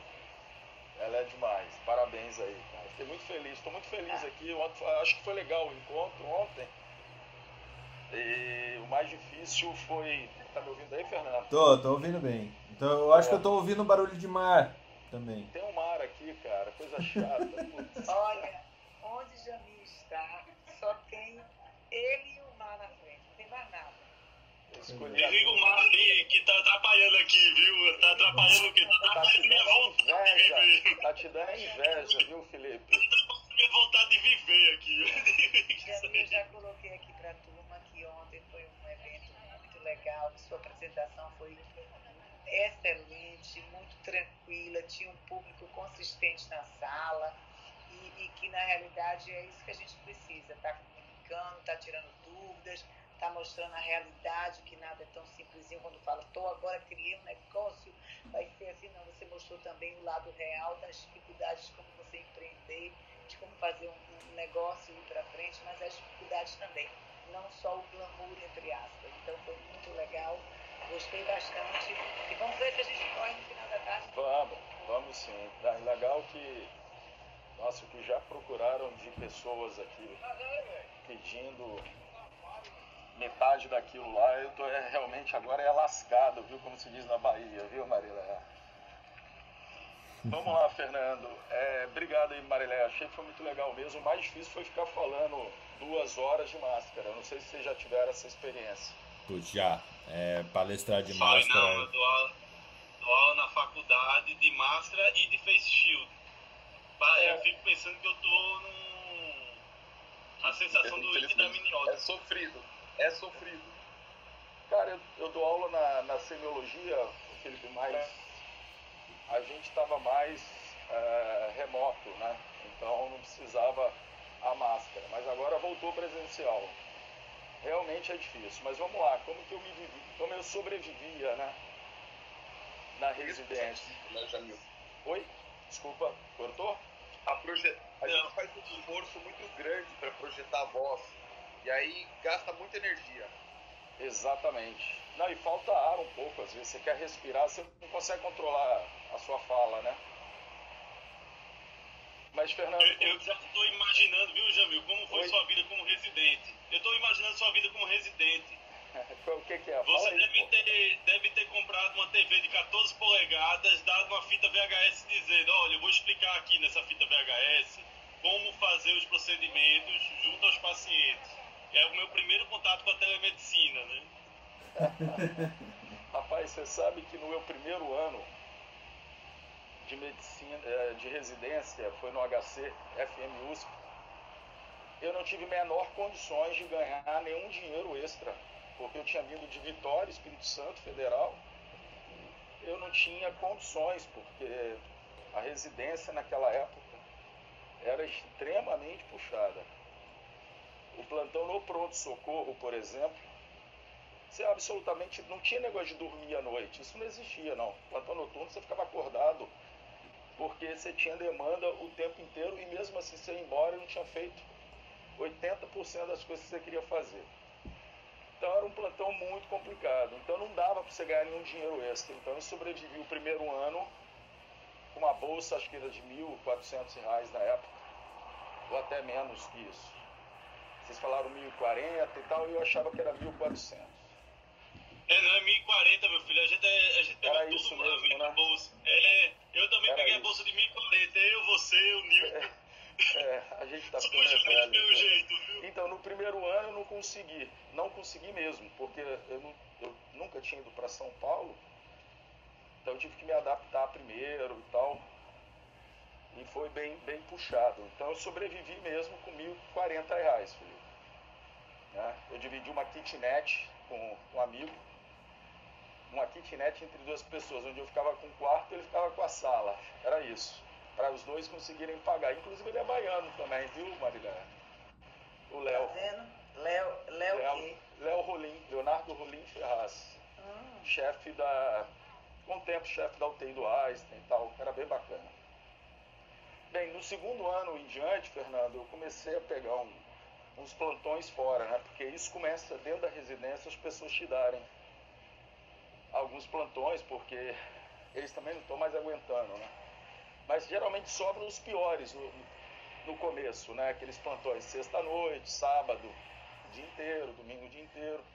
Então eu trabalhei muito no hospital em Guarulhos também, que deve ser o mesmo que o Milton trabalhou, e que pagava relativamente bem. Mas a gente ficava todo final de semana, ou no hospital, da fazendo plantão na residência, ou nos hospitais fora, né? E um, um hospital na Moca, que eu gostava muito, é, que era um plantão de terapia intensiva, né? Porque o HC ele tem um foco muito na residência de clínica médica em terapia intensiva. Praticamente você sai intensivista. Você passa em todas as UTIs do complexo, todas. Então você tinha uma formação muito boa. Mas eu parei de dar muito plantão à noite quando eu estava voltando de carro, tinha um Corsa branco que eu trouxe de Vitória. E o pessoal achava que era táxi, né? Porque quando você passava carro branco em São Paulo, o pessoal levantava a mão assim para pedir o carro, né? É era dinheiro extra, né? Ô, é. Era Ô, dinheiro extra, hein? o cara é um pra visionário. Barulho, deixa dentro do e depois vou pro hospital. O Jamil é um visionário, ele já sabia, É, ele já sabia que o Uber ia surgir. Cara, assim tá vendo que já investi em telemedicina desde aquela época? Já tinha o tele, teletaxi. Cara, você acredita nisso? Ser- Era só passar de coça branca que as pessoas levantavam a mão, mas eram várias pessoas, né? E eu dava era risada daquilo. Mas enfim, aí eu dormi uma vez. Eu tava dirigindo o carro, cara. Eu dormi na Dutra. Voltando, porque o, São Paulo você vai parando, né? Você anda, para. Principalmente na troca de plantão. E aí foi. Eu dormi no volante. E aí depois daquele dia eu, eu diminuí muito a minha carga horária. Mas eu cheguei a comprar, cara, um apartamento, viu, Newton? Dando um plantão de residência. Lógico que não era um puta apartamento, mas, Sobrava, sobrava dinheiro ainda, tava bem, viu? cara, não, mas é porque eu gastava nada, cara. Eu era mão de vaca mesmo. Porque eu tinha aprendido no meu primeiro ano de São Paulo a viver com racionamento, né? Mas eu tenho muita pena de residente, viu, Fernando? Muita pena. Eu acho que é uma mão de obra realmente explorada. Eu acho que cada vez está piorando é, o relacionamento aí com alguns, porque os mais os mais antigos estão se aposentando, que tinham um enfoque muito na, na educação. Eu acho que hoje eles são vistos muito como mão de obra mesmo, que você falou. É lamentável isso, né? Mas, enfim, tô dando mandada aqui, Marileia, para ver se eu corro com você alguma coisa aí, viu? Fernando, deixa eu só Vai complementar. Um raspa-raspa aí, Só viu? compra- Tudo deve estar quente. Só complementar um pouco também, Jamil, que eu tive um. É, eu deixei de dar plantão em Guarulhos também quando eu tive um é, acidente na Dutra também. Era horário de verão, estava vindo. Tive que, eu pegava o primeiro horário, é, a gente dividia em três, o plantão na clínica médica, pegava o primeiro horário para vir de madrugada, para chegar em São Paulo sete horas, para começar a residência. E eu vim uma vez, eram umas quatro e meia da manhã, na Dutra também, um caminhão daqueles de, de combustível quase me espreme ali no guarda-rei ali do, do meio, tinha um coça preto também. E, e, quase morro ali também. Aí foi onde eu parei de dar plantão lá também. Quase morri da Dutra. É, essa é uma chaga bastante importante. Eu não acho, é, eu acho que ela é muito negligenciada, mas eu, eu, falei isso outras vezes. Eu acho que a gente nem vai, talvez a gente vale a pena a gente dedicar um programa para isso em algum momento, porque todos nós, todos, todos, eu tenho certeza de todos nós que estamos aqui em cima, conhece alguém que dormiu no volante e morreu, voltando de algum de algum plantão, de alguma de algum trabalho para pagar a vida. Todos, todos, todos. Inquestionável. Assim, no Brasil inteiro, a gente tem pelo menos um colega que foi contemporâneo nosso na faculdade ou em outra faculdade no mesmo lugar, que uh, dormiu no volante, capotou o carro, abraçou uma árvore e morreu. Infelizmente, isso é uma verdade. E até Bia, você que foi presidente, presidente de ANMR também, é, como é que você pagava a tua vida enquanto residente é, aí no Rio de Janeiro? Você, ainda você foi residente de cirurgia geral e depois de GO, né? É verdade, Fernando. Olha, me pagar, eu pagava me prostituindo tanto quanto vocês aí. Eita! É sério, é uma prostituição, gente. Tem hora para chegar, mas não tem hora para sair. Não escolhe plantão, vai onde paga mais. Não é assim? não deixa de ser, né? É, vocês estão falando que vocês bateram com o carro, eu bati com o carro duas vezes. E assim, geralmente quando a gente bate é chegando no outro hospital, ou chegando em casa, ou próximo, né? Eu fico brincando que é, foi um, um plantão, eu nunca mais esqueci, uma maternidade aqui no Rio, né? Que eu fiz 26 partos normais, 3 cesáreas e 4 curetas em 24 horas de plantão. Saí do plantão de domingo, fui para a residência na segunda-feira de manhã. Chegando já quase no hospital, pum, encostei, fui direto, sim, no próprio estacionamento, né? É, eu morava com os meus pais, viu, Fernando? É, durante as, as, minhas residências, né? Porque eu fiz aqui no Rio, escolhi fazer no Rio, né? E aí, para mim, mesmo assim, eu eu, ainda eu não tinha o gasto em casa, mas eu pagava todas as minhas contas, eu estava juntando dinheiro para casar, etc, aquelas coisas todas. Então, para mim, assim, eu ainda dava plantão além da, da residência, ainda tinha um agravante, né? Como você falou, eu era presidente da NMR. No meu R1 de GO, foi quando teve, em 2010, a maior greve dos residentes. Ficamos por 45 dias. Eu era presidente do Rio de Janeiro. O Nível era presidente do, do, da NMR, né? Então a gente a gente estava, eu estava em Brasília, imagina, uma R1, né? É, já chegando fazendo greve. Você imagina o quanto meu chefe me amava, né? Então a gente, eu ia para Brasília, tinha reunião, a gente e eu ainda tinha que repor tudo.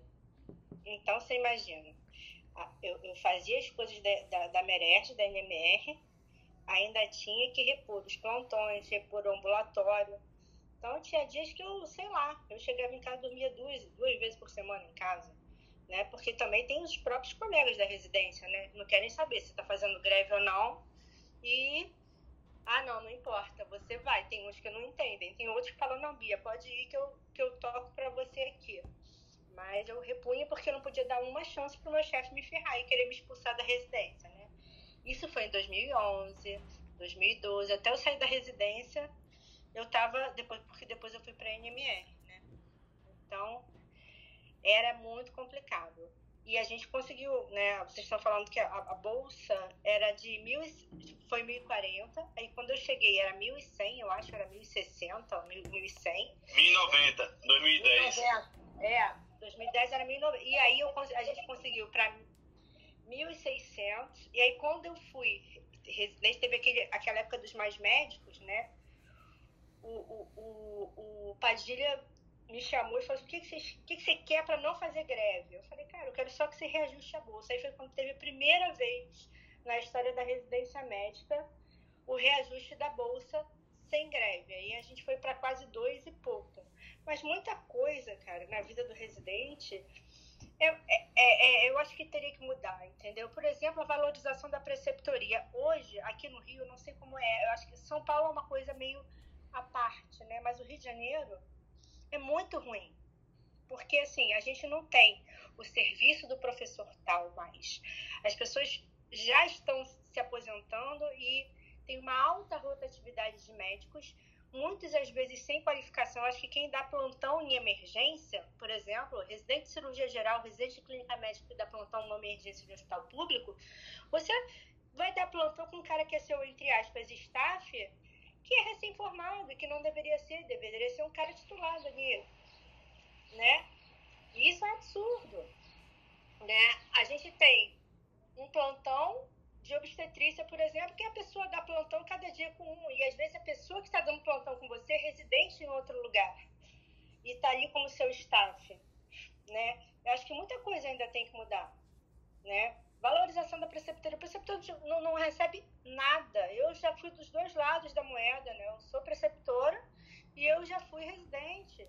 E aí eu escuto de outros colegas, até assim, com muito tempo de, de formado, que falam assim, ah, eu não estou aqui para ensinar nada, eu não ganho nada para esses residentes. Eu falei, olha só, se você está num hospital que tem residência médica, eu acho que faz parte da sua obrigação é passar o seu conhecimento.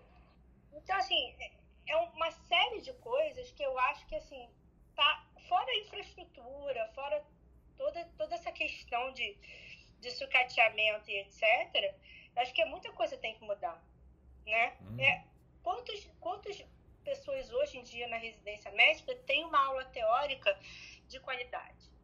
Não tem mais. Você vai, você passa essa responsabilidade para a sociedade. Mas e dentro do seu, do seu hospital? Sessões clínicas, discussão de caso, beira do leito, round, não tem mais. Até o próprio residente chega, chega na hora de passar a visita do centro cirúrgico para depois sair tarde, sair cedo porque tem que dar outro plantão, entendeu? Então, assim, é muito complicado. Eu tô falando dos dois lados da moeda, tá? Eu sei que na minha época de residência, a gente, eu, eu, namorava o Daniel, nem sei se ele tá aqui, na, que ele tava aqui no coisa. Tá, tá aqui no. Eu via, eu acho que eu, eu, eu, eu vi assim, duas noites, e final de semana, o plantão de final de semana, muitas vezes eu tinha que repor, né? Porque eu tava sempre viajando por causa da NMR. Mas eu acho que muita coisa ainda tem que mudar. O Fernando ficava, quando eu conheci o Fernando, eu, defendi, eu defendo sempre né, a residência médica. E o Fernando, eu não vou fazer residência médica. Eu ficava implicando com ele, vai fazer um dia, você vai fazer residência eu não. médica. Eu paguei com a língua hoje, não foi? Não foi carbonara, não foi nada. Eu vou ser milionário, eu não vou fazer residência médica, não sei o quê. E deu certo mesmo, exatamente. Como a gente imagina. Se contentando com uma bolsa dessa aí, ralando pra caramba. Eu não não, não, não, não, não, peraí, não, não, não. O amigo eu... do Fernando, inclusive, foi o, o chefe da, da, da greve em Pernambuco 2010, um amigo. Que é amigo da Bia também, tipo, é, é o, o Tadeu é. O Tadeu é sócio do Felipe, é. Bia, não sei se sabia. Oi? O Tadeu é sócio do Felipe. Ah, não acredito. É, você vê que mundinho? É, ele entrou na empresa pelas cotas, né? Mas a gente é uma empresa em séria que acredita sim na inclusão das pessoas, né? Então a gente acha que é importante fazer isso. que, que escroto, Felipe. Tá na, ele tá no PCD, né? Ele tá no PCD, né? Ele entra pelo PCD, né? Não, ele entra no sistema de cotas, assim, um negão de Rastafari. Você acha que entra no PCD? Um negão daquele tamanho? Entra não, nada, ele entra no sistema de cotas mesmo. E na sequela? E na sequela, na hipóxia cerebral dele? Entra qual? Mentira, ele é uma das pessoas mais... Não, a gente Cara. já tem outro que é hipoxemiado já. A gente tem outro já que é hipoxemiado, tem. A gente tem o hipoxemiado e ele entrou pela cota... Da, pela cota racial mesmo. O ah. hipoxemiado, o PCD é o outro. Ah, então tá mas... É o Alexandre. Alexandre é o hipoxemiado. O filho dele salvou ele, não foi não? Não, salvou não, gente torce por dias melhores. A gente acredita no ser humano ainda? Acredita. Você bem, sabe que ele teve uma filha, você sabe que ele teve uma filha. Sei, sei. Ele é casado com uma infecto. Aí como é o nome da filha? Para ódio ódio mi- micose, não? Elisa. Muito bom. Ah, mas disse, se tiver um menino, vai ser o Asher Blott? É só pra saber, né? Porque Ai, ai, é verdade. Pode ser sério também. Paulo? César. Ó, Paulo, pode ser um PCR. Paulo César Rodrigues. Pode ser. Jamil, você tinha aberto o microfone para comentar aí. Fala lá. Não, Fernando, foi, foi sem querer, mas assim, até já que você. é que na praia a gente aperta aqui sem querer o botão. É, é assim mesmo. Foi a areia que bateu aqui e tá, ligou o microfone. É, mas a Bia falou uma coisa muito legal aí, viu? Essa coisa de você. É, eu, eu tenho essa percepção, viu, Bia? Eu acho que os, os catedráticos de medicina eles estão aposentando. Né? E está difícil repor. Por N motivos, né? Você não tem tantas vagas e quando tem, você não tem tantas pessoas qualificadas. Né? E isso vai gerar um problema, eu acredito, porque ninguém quer hoje ficar trabalhando com preceptoria. Se paga mal, né, Felipe? Você sabe disso. Mesmo com, com doutorado hoje, faculdade de medicina não paga bem. Então eu, eu fico preocupado com relação à qualidade do ensino em longo prazo, viu? É uma preocupação que eu tenho bastante, porque, como a Bia falou, né? As pessoas, hoje, mesmo que tenha um hospital com residência, muitas vezes você não tem uma preceptoria adequada. Então, eu- eu- essa, essa conta não fecha. Né? A necessidade de bons profissionais, a deficiência de bons profissionais, o que, que isso vai resultar do ponto de vista de conhecimento lá na frente. Eu fico realmente preocupado, Fernando. Mas é isso Não, aí. eu, eu concordo com você, assim, eu acho que tem que ter uma, uma valorização disso. Os catedráticos, eles estão deixando de existir, essa figura está deixando de existir dentro das faculdades, mas também o que acontece, a gente está perdendo um pouco das referências. Mas eu vou, eu vou dar um exemplo, eh, sendo assim, bem, bem, bem direto. Quando eu era residente da universidade, só tinha especialista em HIV.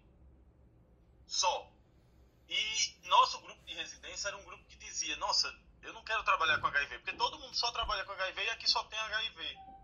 E aí, meu grupo de residência, ninguém trabalhou com HIV no pós-residência. E aí, no concurso da universidade, quando a gente entrou, aí criou novas oportunidades. A gente fez um ambulatório de fungo, fez um ambulatório de parasita, um ambulatório de medicina tropical, um ambulatório de hepatite. E hoje a residência é bem completa. E aí você cria umas referências nesses feudos. Só que é como a Bia disse, cara, você criou isso, você fez isso, mas foi porque tu quis. Você brigou por isso, encheu o saco para ter isso, mas foi porque tu quis, porque só teve dificuldade, não teve facilidade nenhuma. E o que é pior, não você teve que se provar para tornar isso real. O hospital entender que isso é importante. Você brigou pra cacete por isso, não ganhou nada mais por isso. E a turminha que continua fazendo a mesma coisa há 30 anos, ganha tanto quanto você, não se esforçou pra nada, e é isso aí. né? É uma inversão de valor muito grande, e a gente tá falando isso de hospital universitário, tá? É, Felipe, mas isso é universitário. Agora, um hospital que seja do SUS, por exemplo, não tem nem direito a isso, porque o cara não tem nem, não, nem vai olhar para isso. Ele quer que o residente só trabalhe com o que tem e acabou. É, mas aí, antes até. Bia, antes até do, do Messias, eu acho que a gente tem uma situação, principalmente nos hospitais é, é, federais, é, não todos, tá? Mas eu, eu vejo aqui pela UFPR, por exemplo, é, que a gente teve a instituição da EBSER, que é um concurso público para você ter é, as pessoas trabalhando no Hospital Federal sem vínculo com a educação, diferente dos concursos universitários que existiam no passado. Então, se você fosse trabalhar na UFPR como staff do Hospital é, da Universidade Federal, você entrava também como é, peça fundamental no ensino dos acadêmicos de medicina que estão, dos acadêmicos e residentes que estão cursando na UFPR, por exemplo. Hoje, com a EBSE, parece que é, um, é, uma, é uma contratação separada é, com vínculos separados, com, com objetivos separados. E isso gera algum tipo de algum tipo de, de jabuticaba aí que está acontecendo na residência médica brasileira. Messias. O, Fernando, pode, pode, pode pular aí, eu, eu volto no comentário daqui a pouco. Fernando, posso comentar? Fernando, Pera, só uma coisa que você falou rapidinho, cinco segundos. Aqui no Rio, a gente tem hospitais universitários, por exemplo, que você tem um vínculo de EBSER, um vínculo do MEC, né? E assim, é, você, cada um recebe uma coisa, é, e fora os estatutários. Então, assim, é muito complicado. Cada um tem um salário, cada um tem uma coisa, e eu falo assim, ah, não é minha obrigação isso, não é minha obrigação aquilo. E, e até em hospital federal tem estatutários recebendo um salário e outros contratados pela, pela, pela fundação, entendeu? Então, assim, é, é, é dispare o negócio, é surreal. Um ganha R$ 1.700, o outro ganha R$ reais. Tá assim. E aí gera todo um problema maior. Eu queria explicar aí, Fernando. Hoje eu estou com o chefe aqui do é, HU da UFP, que é Fala, fala um pouquinho mais alto ou mais perto do microfone, Newton. Acho que eu tô ouvindo uma coisa aqui. Queria fazer um comentário a respeito disso. Hoje eu tô num cargo de chefia aqui no HU da UFP, que é EBSER. Né? E, então, só para explicar o modelo aí do que é isso. Né? É, na verdade, ele é um hospital. O nosso aqui, Fernando, ele foi o, foi o serviço modelo da EBSER. Ele já inaugurou como, é, como hospital é, modelo da EBSE para o governo federal. Né? Ele não era da, da faculdade e depois fez o convênio, entendeu? Ele abriu já como o novo modelo. É, e aí o que, que acontece aqui, na verdade? Eu sou contratado CLT EBSE.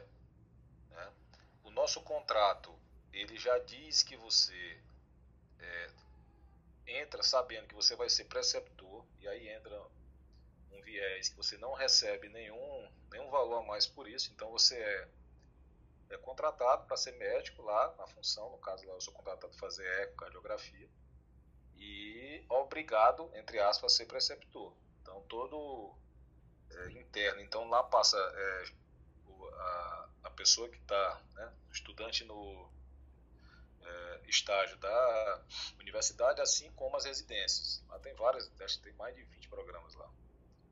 É, e todos passam pelos setores. Então, os médicos que são contratados pelo concurso, eles são CLT, 24 horas, é, salário de R$ 8.500 líquido, e mais com ponto, no nosso caso aqui com ponto eletrônico, para bater o ponto.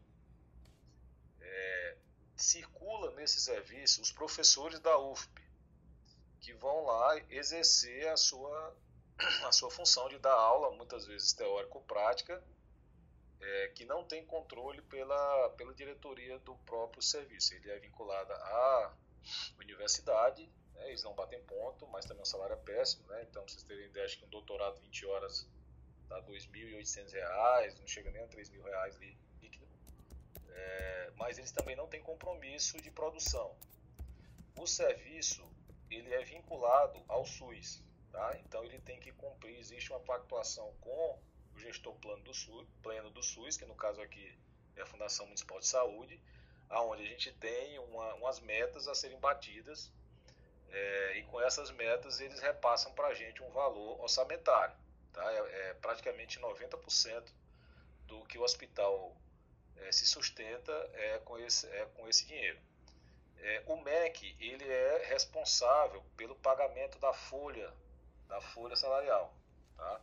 Então é, é, é uma, é, uma, é, um, é, um, é uma coisa meio híbrida, né? Então ele é vinculado ao é, Ministério da Saúde, mas responde a princípio ao MEC. Nesse ano de 2021, a nova, a nova diretoria nacional da EBSER, né, que fica em Brasília, a sede, ela determinou que o foco principal foco principal do planejamento estratégico, que existe planejamento estratégico, é para a parte de educação, tá? Tanto na parte de produção científica como a parte é, acadêmica. Então, esse, as, as ações, né? É, inclusive de a parte de é, comprar material, equipamento, é tudo voltado para a parte de ensino. Hoje, esse ano, a prioridade já foi colocada nesse sentido, então a gente faz o planejamento é, baseado nisso, nessa, nessa nova diretriz. E a parte assistencial, mesmo tendo que cumprir a meta, ela tem que estar ligada à parte de ensino. É só para explicar mais ou menos como é que funciona, então é isso que funciona um serviço da EBSER. Né? É Ou seja, né, Newton?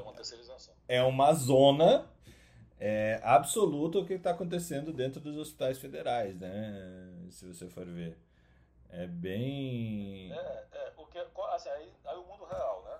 O mundo real, o médico entra, ele não tem noção disso. Então você abre lá um concurso, você entra, eu, eu como eu fiz o concurso em 2014, quando eu entrei, eu pensei que eu ia trabalhar, ia ter meu serviço pronto. Chega lá, você é comunicado, né, que você tem que dar aula, vamos dizer assim, né? É, e aí tem aquela revolta, que o cara ele acha que não está pago para aquilo. Então esse é um problema que a gente vive no dia a dia. Há outro problema é que como você tem que cumprir as metas da fundação, o professor que vai lá também não se acha né, é, obrigado, porque o vínculo dele é com a universidade. Então ele diz, não, vem aqui da minha aula e vou embora. Não tenho que fazer cirurgia, não tenho que atender. Atendo só para dizer que estou dando a minha aula, mas não tenho nada a ver com as metas de vocês. Então, assim, há uma confusão interna nesse sentido. Exatamente, exatamente. É. Bom, é... fazer um, vai lá, Messias. Um complemento rapidão, Felipe e que nem todo mundo tava falando dos catedráticos, né, cara? Dar aula, dar uma boa aula é muito difícil.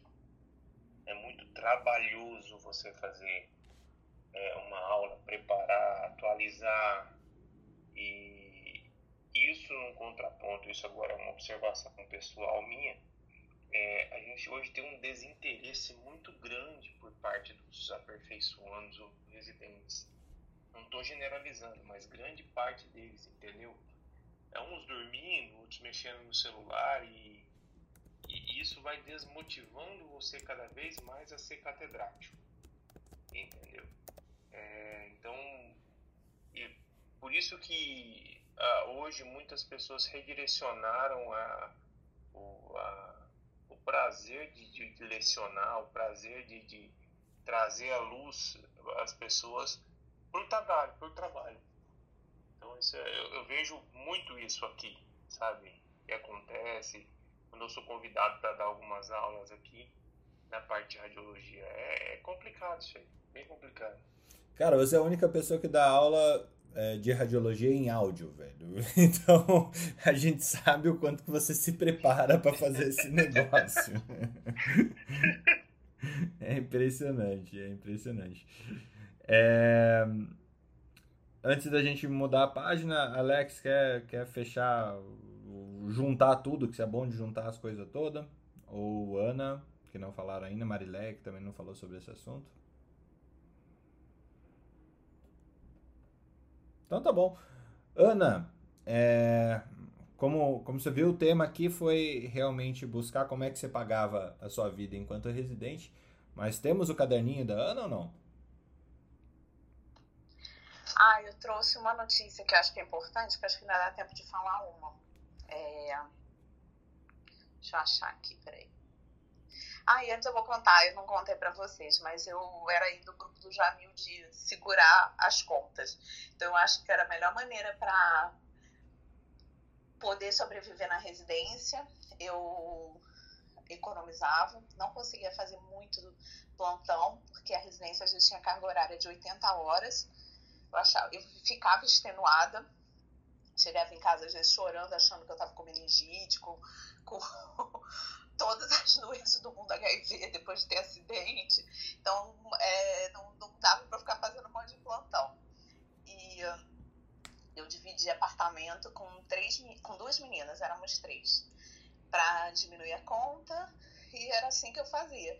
Fazia aqueles plantões que eu falei para vocês do da associação de futebol de salão, na Associação Paulista de Futebol de Salão, fazia plantão lá durante os jogos e era o que eu fazia na residência. Mas eu acho que economizar é sempre a melhor saída, do que a gente se matar de fazer um monte de plantão, isso que eu fazia. É, eu trouxe uma notícia aqui que eu acho importante. Que, gente, a gente precisa olhar que no momento atual a situação do Rio de Janeiro é diferente de todo o Brasil. E a gente precisa entender o que está acontecendo de diferente, que é, a situação é diferente, inclusive, das outras cidades do estado. É, no Rio, agora, 96% das UTIs de Covid estão ocupadas. E isso é totalmente diferente do que está acontecendo no resto do Brasil. É, a única assim, mais alta próxima do Rio é Boa Vista, em Roraima, também deve ter muito menos leito, né? com 84% dos leitos ocupados. E a gente precisa entender por que, que no Rio de Janeiro está acontecendo isso. É, Belo Horizonte está com 64, Curitiba com 72, Goiânia 73, Brasília 63. E o resto do Brasil tem 59% ou menos de ocupação de, de UTI Covid. Então, no momento atual, essa é uma grande preocupação e agora tem um movimento para abertura de mais leitos por causa do avanço da variante Delta no Rio. Aí fica a questão, né? O que está acontecendo lá diferente? Isso vai chegar em breve em outros locais, porque agora está restrito a, a cidade do Rio de Janeiro, porque não está acontecendo em outras cidades ao mesmo tempo. Então é uma, um questionamento, tá? Essa, é, no geral, a gente está tendo uma, uma diminuição do número de mortes no, no Brasil. Então, para a gente entender o que está tá sendo feito. Essa é a. Fala, pode falar. Que, então, assim, você deu uma ideia para a gente tentar descobrir o que está acontecendo no Rio. O que você acha que está acontecendo no Rio? Você que está no meio da infecto aí. Que, por que, que você acha que está diferente lá? Assim, eu, eu tô há um tempo sem ir, opinião, mas opinião, eu opinião, acho. Uma opinião pessoal mesmo, assim, Pessoal, de, eu de, que de curiosidade mesmo, assim. Pode quem ser tá aglomeração. Vem cá, o Ana, não, não seria também aquela questão até sazonal, como a gente teve no início da pandemia, que tinha picos num estado, depois picos no outro, e aquela história dos 80 dias em média, desde o diagnóstico até a exclusão dos casos para o Delta, não seria muito nessa linha também, não, gente? Não, mas só que lá tá lotando UTI, essa que é a questão. E nos É, mas assim, não tá mas- lotando UTI. É, mas as UTIs, quando você está falando UTIs Covid, os pacientes estão entubados, como é que está sendo isso? É, é, a gente precisa entender também assim, como é que, por que está indo para UTI? Indicação. É por questão mesmo de, de- é, é, indicação de UTI porque está desaturando, porque está usando oxigênio sob pressão, porque está? Então, Não, é- é- paciente entubado, né? E a, e a faixa etária dessa turma? Por Bom, isso a que eu perguntei, Marilé, porque assim, É. se esse negócio começar a acontecer em outro lugar do Brasil, o Rio de Janeiro deixou de ser uma experiência pra gente. Por isso que eu perguntei a opinião pessoal. Pois é, Porque, assim, a gente faixa consegue etária Falar né? a opinião de carioca, gente. Se quiserem, eu tô. Não, agora a faixa etária, eu queria ver se tem algum Não, dado a faixa a dizer. etária que tem é aumentando de novo entre idosos, né? Então, aquela velha história da É, dose de reforço que a gente precisa. É, exatamente, que isso aí é, é um fator porque é importante para a gente é, entender com base em dados. Olha, tá tendo mais nas UTIs, a faixa etária de idoso, a indicação não está entubando tanto, até para que a gente possa fazer um raciocínio de tentar entender, como o Messias falou aí, que é que está podendo, o que é que está acontecendo do ponto de vista da história natural da doença no Rio de Janeiro da Delta, né? Bia, vai lá você como carioca e cremerge, vendo isso de dentro do cremerge, como é que, que tá sendo a situação. Como diria um outro amigo nosso, lembra do Putin? O Putin tinha uma frase que era muito, muito legal. Eu acho que se aplica novamente ao Rio de Janeiro, que o, o Rio de Janeiro é a vanguarda do caos.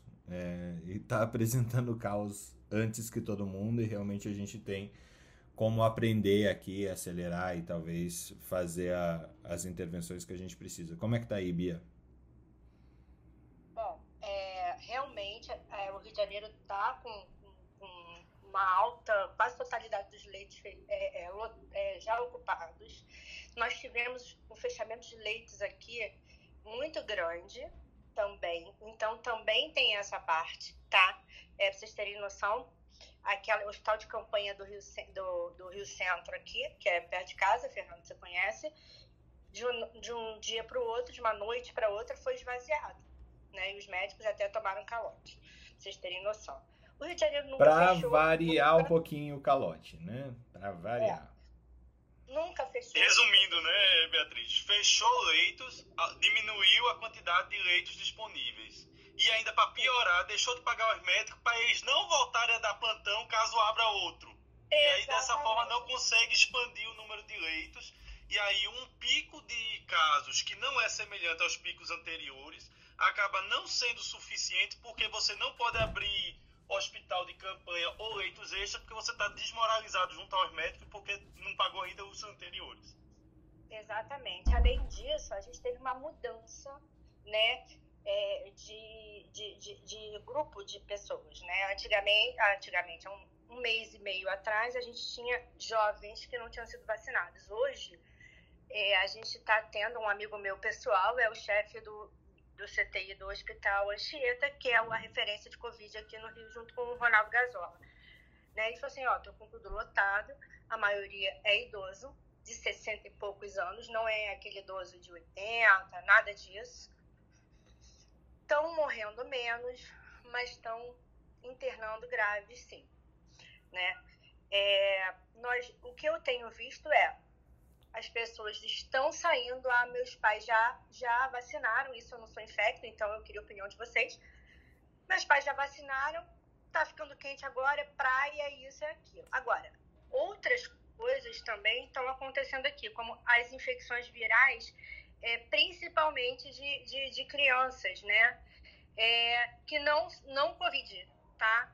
Então, muita infecção de via aérea superior, muita infecção de via aérea inferior em criança aqui no Rio também. Então, é, é, tá tendo esse caos mesmo, tá? Então- Quanto a, quanto a isso. E- então assim, Infecção por tuberculose em criança também, tá? Muita internação também aqui nos UTIs do Rio. Então, assim, eu acho que a nossa principal função aqui é transmitir mensagem, né?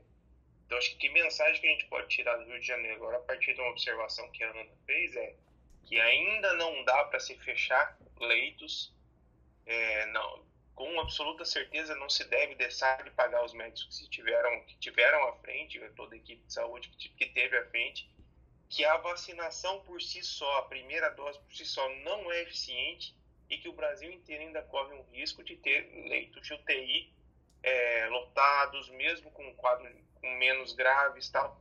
Então, assim, eu acho que essa que é a informação que a gente tem que ter. Ainda não está na hora de aglomerar, até que se faça uma segunda dose em todo mundo, uma terceira dose. É, ainda não é a hora de se fechar todos os leitos que foram abertos, ainda, ainda é oportuno se, oportuno se manterem as equipes é, de, de frente, mesmo que, que diminua o número, mas ainda é oportuno manter essas equipes em alerta. Eu acho que essa que é a informação que a gente tira desse problema que o Rio de Janeiro está passando agora, a fim de se evitar que aconteça em outros lugares. Eu acho que essa é a nossa função aqui, transmitir essa mensagem. O, que a gente tem que fazer é essa mensagem chegar em, em todos os estados sem nenhum político atrapalhar, né, Messias? É, esse que é o problema. Exato. É, mas, Bia, tem uma, uma questão, acho que se o Felipe e a Ana quiserem comentar, é, tem um fator, abertura de escolas, pelo, pelo perfil que você está tá traçando, né? É, e esse fator que o Messias colocou é, de, de vacinações não completas, né? Fernando, a escola está aberta aqui há muito tempo, desde setembro do ano passado. As escolas no Rio de Janeiro praticamente não fecharam, só no período bem Me diz grave uma mesmo. coisa, me diz uma coisa como leigo em carioquês, é, o, como é que tá turismo para estrangeiro, Bia? Aqui está tudo normal. Ah, não então tem, tem isso é também, bar tipo, aberto até tal hora. a, entra, a entrada, praia segurar, né, Bia? lotada. Aí É tem como segurar, né, cara? A entrada do Entendeu? Delta, Tem a entrada que- do Delta é pelo Rio, fra- não adianta. Olha só, a favela nunca fechou. Nunca. Desde o início da pandemia, Baixada no Rio de Janeiro, favela, tudo, nunca, nada ficou aberto, nada ficou fechado, tá? Então, é, se fosse somente por isso, é, o, o- sei lá, eu acho que o Rio de Janeiro nunca sairia do, do, do lockdown, da, da tentativa de lockdown, né? Mas agora é praia, turismo, é tudo aberto. É, é tipo assim, o bunda lelê. O Rio de Janeiro realmente é a cidade do caos. A Aí é vanguarda do fácil caos. pedir terceira dose para o Ministério. É fácil dizer que vai ter 40 dias de carnaval em janeiro. É fácil dizer que vai ter, a partir de 15 de novembro, sem máscara. Então, assim, é a receita do caos. É você deixar tudo aberto, fazer de conta que nada existe, diminuir leitos, deixar de pagar médico e não ter capacidade de abrir novos leitos. Pronto. É o resumo do Rio de Janeiro. É complicado. É e bem aí complicado. você imagina a residência médica no meio disso, né? Bota isso tudo aí, no bolo. Fernando, eu, eu te Quem confesso. que eu- quiser, Rio de Janeiro tá aberto. confesso que eu voltei até aqui pro Troca para saber a, onda, a nova onda aí, para saber o que eu faço com os leitos aqui, tá? Tá Mantenha aberto, pra Nilton. Mantenha Pois é, aberto. a gente tá para fechar a nossa UTI Covid, porque realmente caiu muito, mas o, o, o receio existe, né? Então eu venho aqui para ter, um, na verdade, um, um termômetro do, está acontecendo. Tipo, faz medida para contenção de custo enquanto ela estiver vazia, né? Tá certo? Eu não sei se você está falando das UTI Unimed ou das UTI Hospital Federal, mas faz uma, uma política de contenção de custos para manter ela aberta minimamente, porque quando precisar, e vai precisar, pelo que a gente está entendendo, justamente pela, é, por esse gap vacinal aí que havia, havia provavelmente pelo gap vacinal de primeira dose sem segunda dose do- dessa população eh, de, de idosos novos, né? Então 60, 70, de 60 a 75 anos, pelo que eu entendi da Bia. É, e talvez seja mais barato você manter, e é aqui é vários talvez, né? Mas talvez seja mais barato você manter aberto do que reabrir depois. E paga os profissionais da área de saúde para não copiar o Rio de Janeiro.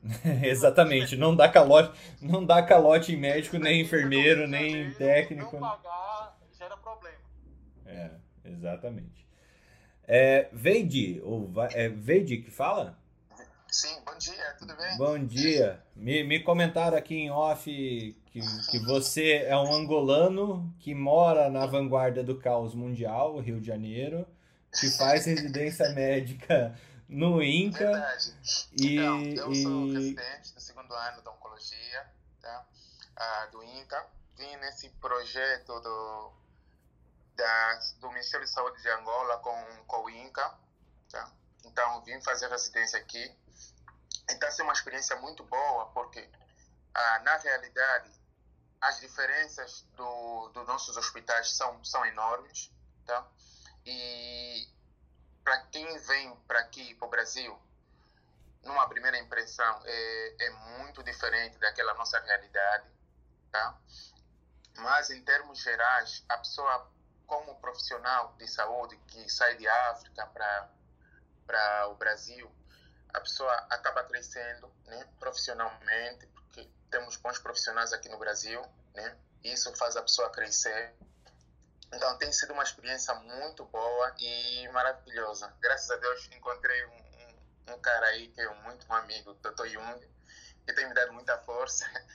E ele mandou mensagem: hoje vais participar, vais ter que falar sobre a tua residência aqui no, no Rio. E eu disse: beleza, vou, vou, vou lá falar.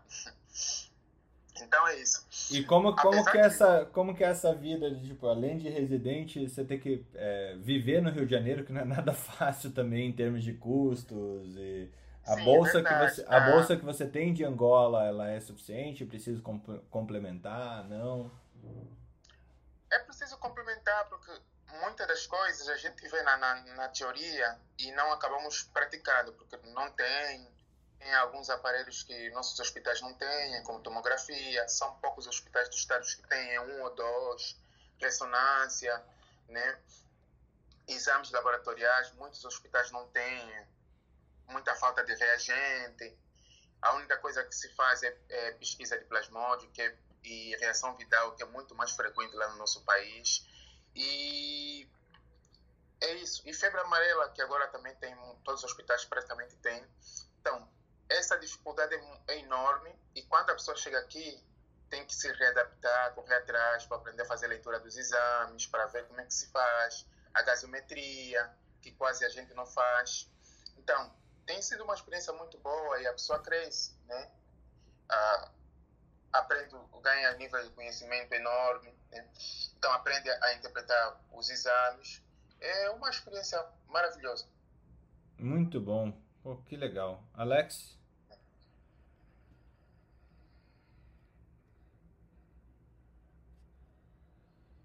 Alô? Oi? Tá me ouvindo? Não, dá pra te ouvir. Mas ele não tá podendo abrir. Ah, tá. Não, então assim, Veide, obrigado pelo depoimento. É, hoje à noite a gente vai falar, é, junto com a NMR, às nove da noite, sobre como que, que funciona essa questão de uh, hoje, como que os residentes estão pagando por sua vida financeiramente aqui no Brasil, já que a bolsa normalmente é, é muito possível que a bolsa não dê, não seja suficiente. Sim. A gente ouve, uh, ouviu depoimentos aqui da Ana e do Jamil e do também do Newton, assim, de, de, de, formas variadas de entender essa bolsa, pelo menos na R1, do tipo é, economia ao máximo ou ir fazer plantão ao máximo e falamos sobre os perigos de você é, bater o carro é, no meio do caminho quando você trabalha demais, né? É, mas muito legal falar contigo e espero você hoje à noite aí, às nove da noite. Fala, Mariléia.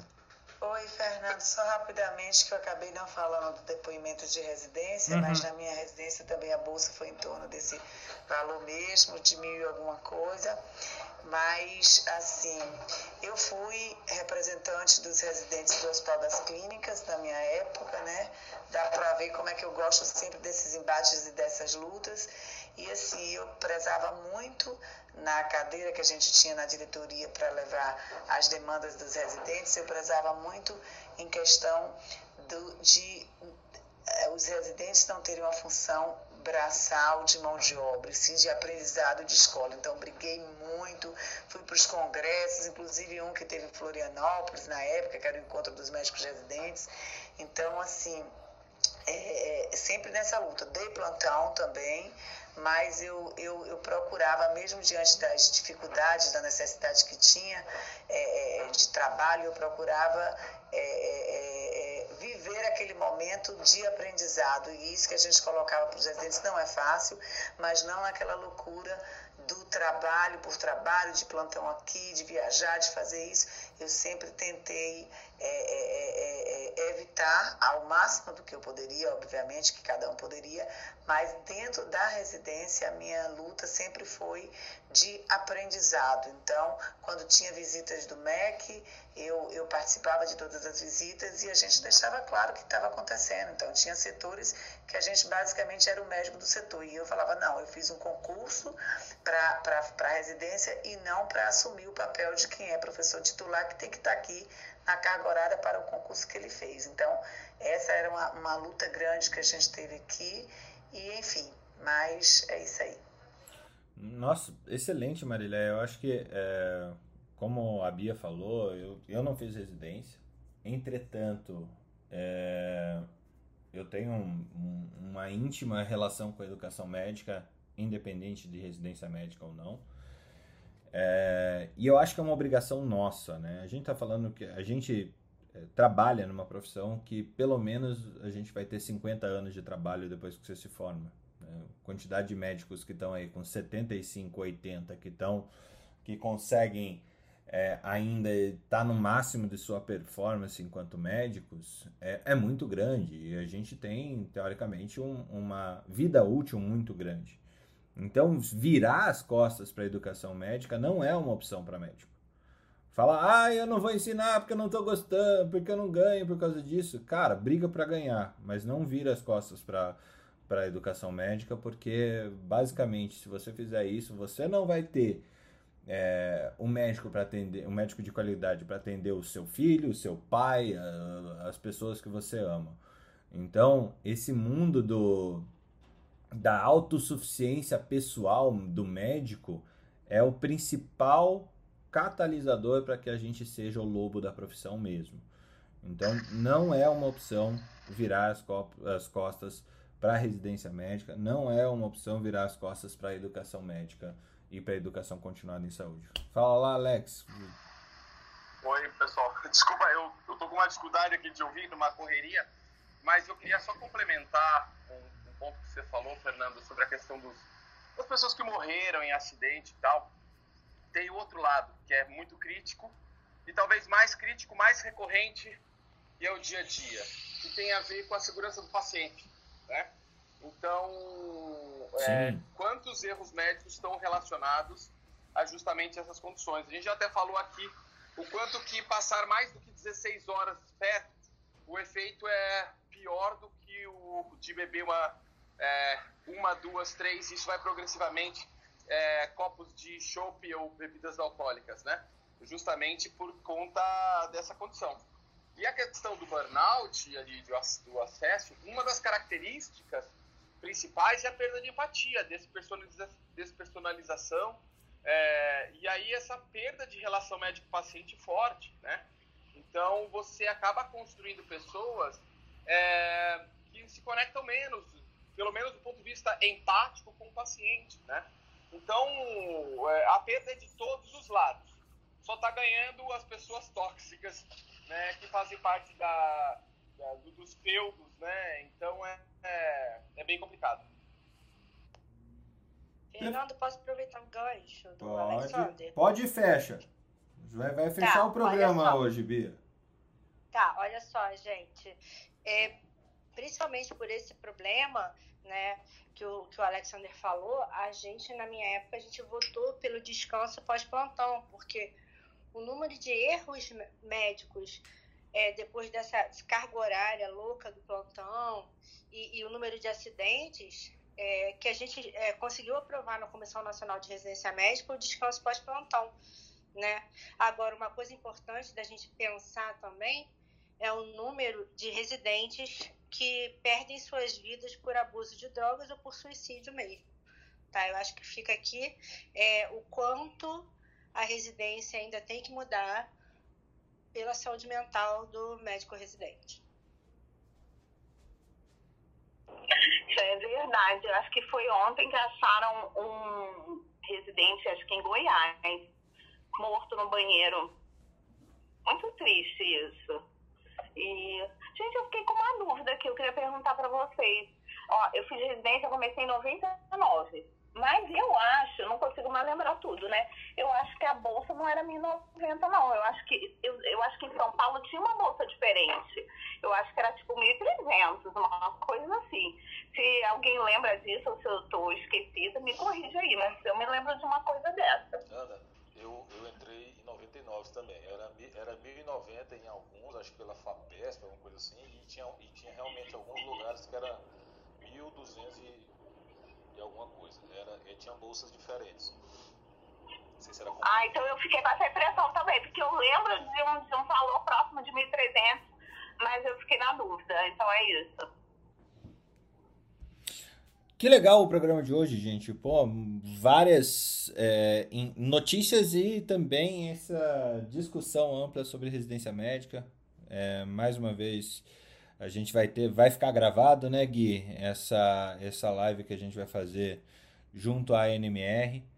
E eu vou passar depois para vocês um, um, um questionário. Já passei para alguns, está lá no nosso Telegram também para vocês dizerem como que vocês é, eram na residência médica de vocês e para você que é residente, como é que está hoje. Se você faz dois plantão por mês, nenhum plantão por mês, se você faz mais de oito plantões por mês, é esse tipo de pergunta que a gente está querendo saber até para poder discutir isso com maior clareza e ouvir ali do atual presidente da NMR como é que ele vê essa situação frente ao- aos residentes e como que, no fundo, no fundo, tudo isso que a gente faz é como que a gente pode ajudar a melhorar essa situação. Então, vamos que vamos. Boa quinta-feira para todo mundo e até amanhã, dia de sentar, não, sextar, né, Felipe?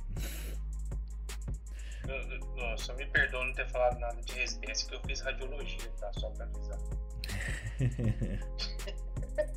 Bom dia pra todos. Bom dia. O problema de sono você enfrenta hoje, né, Messias? Hoje. um abraço, até mais. Abraço, gente. Bom dia pra vocês. Academia Médica. Bem-vindo à revolução do conhecimento em saúde.